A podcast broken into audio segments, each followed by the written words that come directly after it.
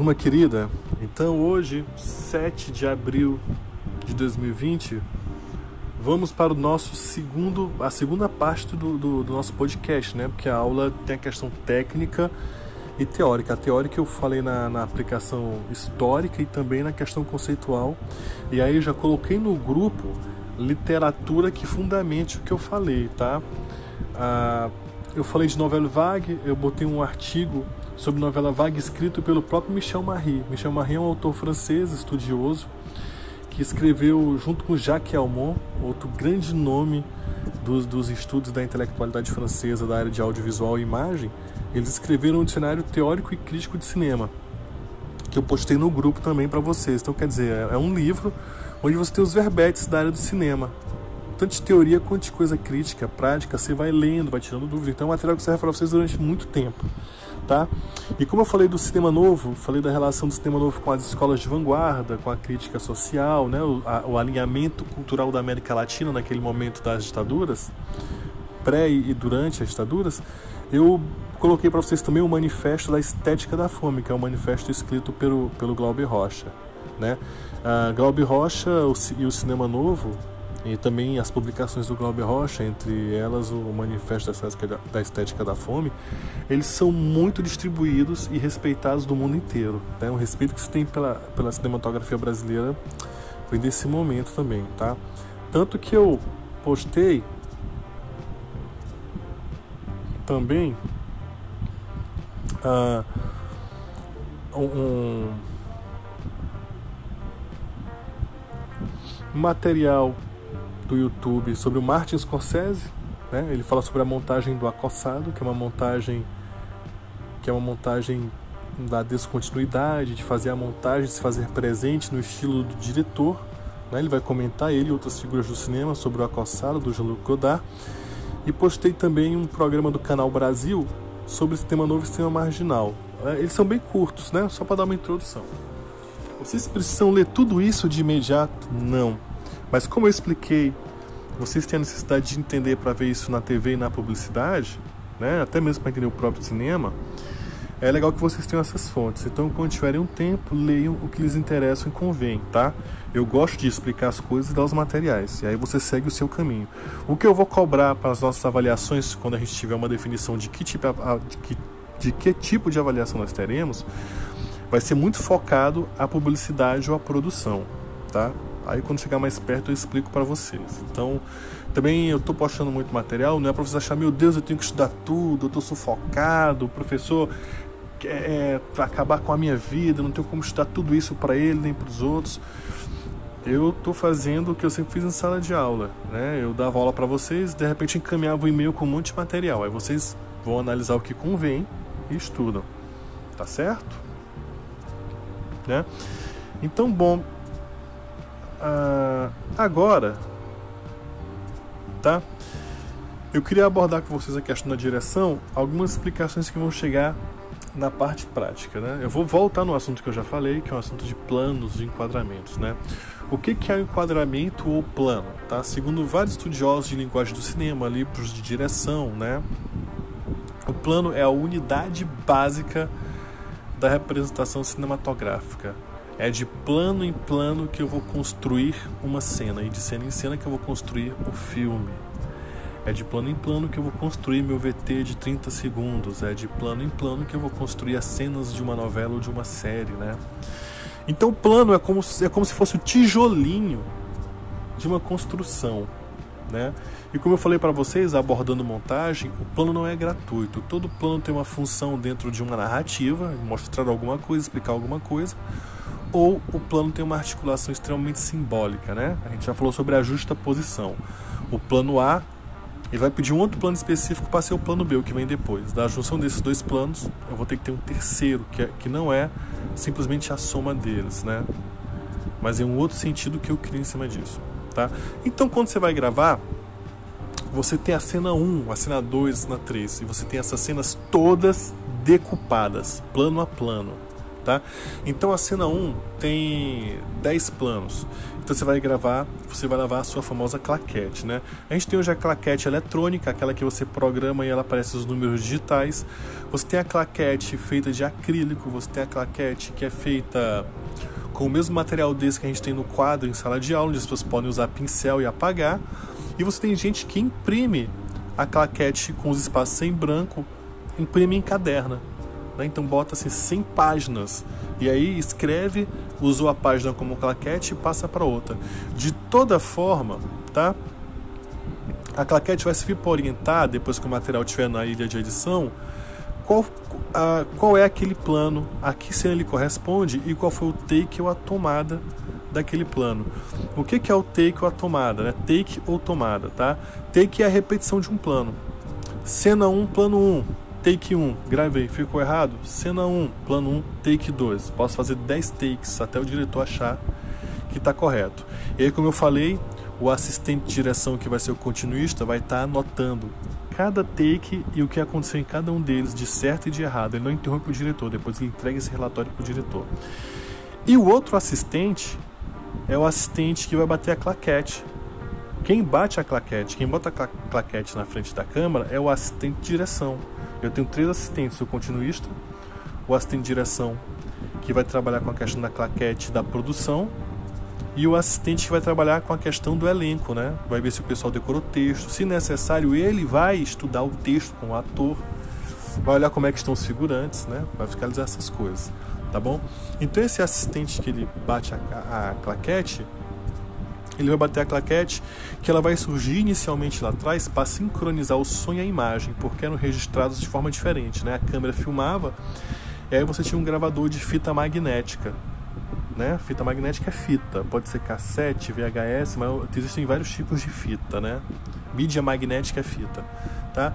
E depois eles vão usar um arquivo chamado DAT, a comunicar. Inclusive tinha há uns anos atrás um gravador de DAT, que os caras, em vez de levar aqueles gravadores de fita muito antigo, muito pesado, grande, eles levavam o DAT, que era uma fita menor, mais protegida da, pela capa da fita e pelo equipamento, e, e depois sincronizavam. E aí, claro, nós chegamos para televisão e publicidade nas câmeras de vídeo de alta resolução, então gravava tudo na mesma fita, né? E o cinema depois passou a utilizar a tecnologia digital, né? Então, quando a gente tem a tecnologia digital de alta qualidade, a gente começa a ter os dois registros, tá? Mesmo que ainda existam pessoas que fazem o registro separado, né? Então tá bom. Ah, então a claquete ela serve para essa informação, tá? E aquele ato de bater a claquete era justamente para criar um pico no áudio. Pra, quando criar esse pico no gráfico de áudio, eu consegui sincronizar a imagem e o áudio, certo? Hoje as pessoas batem claquete só para ver se fica o registro correto, tá? Mas aí no caso, a claquete vai ter posições, né? Por exemplo, a claquete ela sempre é filmada no início do take, né? Tá certo? Então, às vezes você percebe que o cara não bate a claquete. Por que, que ele não bate a claquete? Porque aquela gravação não vai ter som, não vai ter registro de áudio. Então ele não vai bater a claquete. Por que, que o cara às vezes bota a claquete de cabeça para baixo? por algum problema não conseguiu se colocar a claquete no início da cena, pode ser simplesmente uma questão de foco. O foco está pronto para um objeto que está em cena. Quando eu tento colocar a claquete na frente, eu não tenho como fazer o foco nela e eu não posso tirar a prioridade da cena, né? Então os caras botam a claquete no final. Então quando você vê claquete de cabeça para baixo, é porque ela foi gravada no final da cena ou então porque aquela cena foi gravada no outro dia, por exemplo. Você pega um take, ele não tem claquete e a claquete aparece no final, ela está de cabeça para baixo. Né? Porque ali não foi possível fazer o registro no início. Agora você pega um take e a claquete está de cabeça para baixo no início, é porque aquele take foi gravado em outro dia. Tá certo? Então olha só. Vamos aqui há uma definição básica, se algum de vocês quiserem uma definição ou vocês precisarem para alguma coisa, tá? A claquete ela vai ser uma espécie de quadro ou placa que pode ser preta ou branca, né? E vai ser um método tradicional para realizar sincronização, né? A parte de baixo da claquete é uma espécie de lousa, pode ser eletrônica ou uma lousa convencional, tá? na qual vai ser possível escrever as informações como o número da cena e o número da tomada, né, o número do take. Essas informações ajudam na identificação das cenas no processo de edição, tá certo? Quando o gravador de áudio e a câmera começam a capturar, o operador da claquete se posiciona na frente da câmera. Então, quer dizer, eu coloco o registro de som e da câmera para funcionar. E aí o assistente de direção vai lá com a claquete, né? Então, ele fala som, se tem silêncio é porque o som está gravando. Ele fala câmera, se tem silêncio é porque a câmera está tá gravando e a iluminação tá ok. Aí ele fala cena 2, plano 1, um, take 3. Ele sai com a claquete. Só começa quando o diretor diz ação, certo? Que é ação dramática. Os atores podem continuar e a equipe vai executar suas orientações dentro daquela gravação de cena, tá bom? Então é o seguinte, por que, que fica gravando antes? Não só para registrar, registrar a claquete, porque antigamente, quando você trabalhava com fita, quando você dava o REC para gravar, a fita volta um pouquinho para depois avançar. Então quem grava milimetricamente em cima sempre perdi algum material. Então, qual é a minha orientação para vocês, além da claquete, quando vocês forem gravar? Quando vocês derem o REC na câmera de vocês, uma câmera digital, uma, uma, uma filmagem HDSLR, que são as câmeras DSLR, né? Mesmo quando você fizer isso no celular, depois que você deu o REC, deixa contar. Um, dois, três em silêncio total. Aí a pessoa entra em cena e executa, porque aí você tem margem de corte. A mesma coisa quando acaba. Fala pro teu ator, pro teu figurante, pro teu apresentador, fulano, depois que você acabar a sua deixa, a sua fala, a sua cena, fica ali por mais dois segundos. Que aí você não corta muito em cima. Quando você for editar, você tem margens para fazer fusão, outras coisas, se for necessário. Tá bom? Ah, outras questões também, né? A gente já bota a claquete na frente da câmera antes de começar a gravar, tá? Que é para você poder não perder tempo nessa produção também, certo? Então, a claquete vai me ajudar no registro de informações, na decupagem dos planos e dos takes que eu registrei das cenas pra, para o momento de edição, tá? Então, o plano é a unidade básica e cada vez que um plano é registrado, repetido, eu vou chamar essa repetição, esse registro de take ou tomada. Se você falar tomada, todo mundo entende. Muita gente fala take, mas tomada é um termo já no nosso idioma e que está muito proliferado também, né?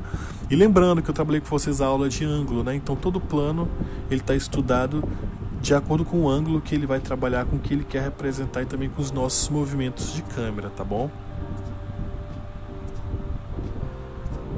Bom, uh, dessa abordagem técnica, eu queria passar essa questão da claquete também para vocês. E eu queria comentar um, as, um aspecto da montagem, né? Bom, como eu citei o exemplo da novela Vague através do, do Jean-Luc Godard com o filme Acossado e citei alguns exemplos do François Truffaut, uh, essa montagem deles da descontinuidade, né, essa, essa questão do estilo estar presente no diretor, o cinema de autor, né, ele vai ser uma, um posicionamento contra a chamada montagem invisível, que era a montagem do cinema industrial comercial, né? É, que eles defendiam. A montagem boa é aquela onde o público não percebe os cortes. Mas essa montagem onde o público não percebe os cortes e é levado pelo filme é um tipo de montagem para um tipo de filme. Que tipo de filme? O filme que vai privilegiar a narrativa, o roteiro, né? Então é errado a montagem invisível, o modelo clássico do modelo industrial? Não é errado. Muito pelo contrário, é um modelo consagradíssimo que merece muito respeito e muito funcional. Mas se a ênfase do cara é na montagem e no estilo do diretor, então claro que ele vai buscar essa outra montagem, né? Que aí foi do, da novela Vague, que aí foi para cinematografia de vanguarda do mundo inteiro, entre elas o cinema novo, tá bom? Quero então finalizar por aqui, porque eu já tenho outro podcast de mais de 20 minutos. E aí a gente faz o seguinte: próxima aula eu vou tentar fazer uns, uma, uma aula com, com captura de tela para mandar para vocês, ou então a gente vai se reunir no chat, e aí vocês vão ter que ter paciência, porque eu vou querer mostrar cenas e comentar cenas, para que vocês entendam linguagem e continuidade, né, para entender melhor a função do diretor e como ele vai trabalhar isso tecnicamente, tá certo? E aí também vou trabalhar questões com vocês como croquis ou ou a, a planta baixa da câmera, né? Você tem um cenário e você vai desenhar onde você vai posicionar a câmera. E a gente vai entender que se eu tenho uma casa e essa casa tem uma sala de 10 por 10, eu quero filmar nessa sala, né? E eu posiciono a câmera no canto querendo captar tal imagem com tal ângulo de abertura, eu obviamente tenho que saber ou tenho que ter do meu lado o diretor de fotografia para saber qual objetivo, qual lente tem abertura para registrar aquilo tá bom? Então eu sempre vou estar priorizando essa interação entre profissionais, tá certo? E aí próxima aula a gente trabalha isso, tá?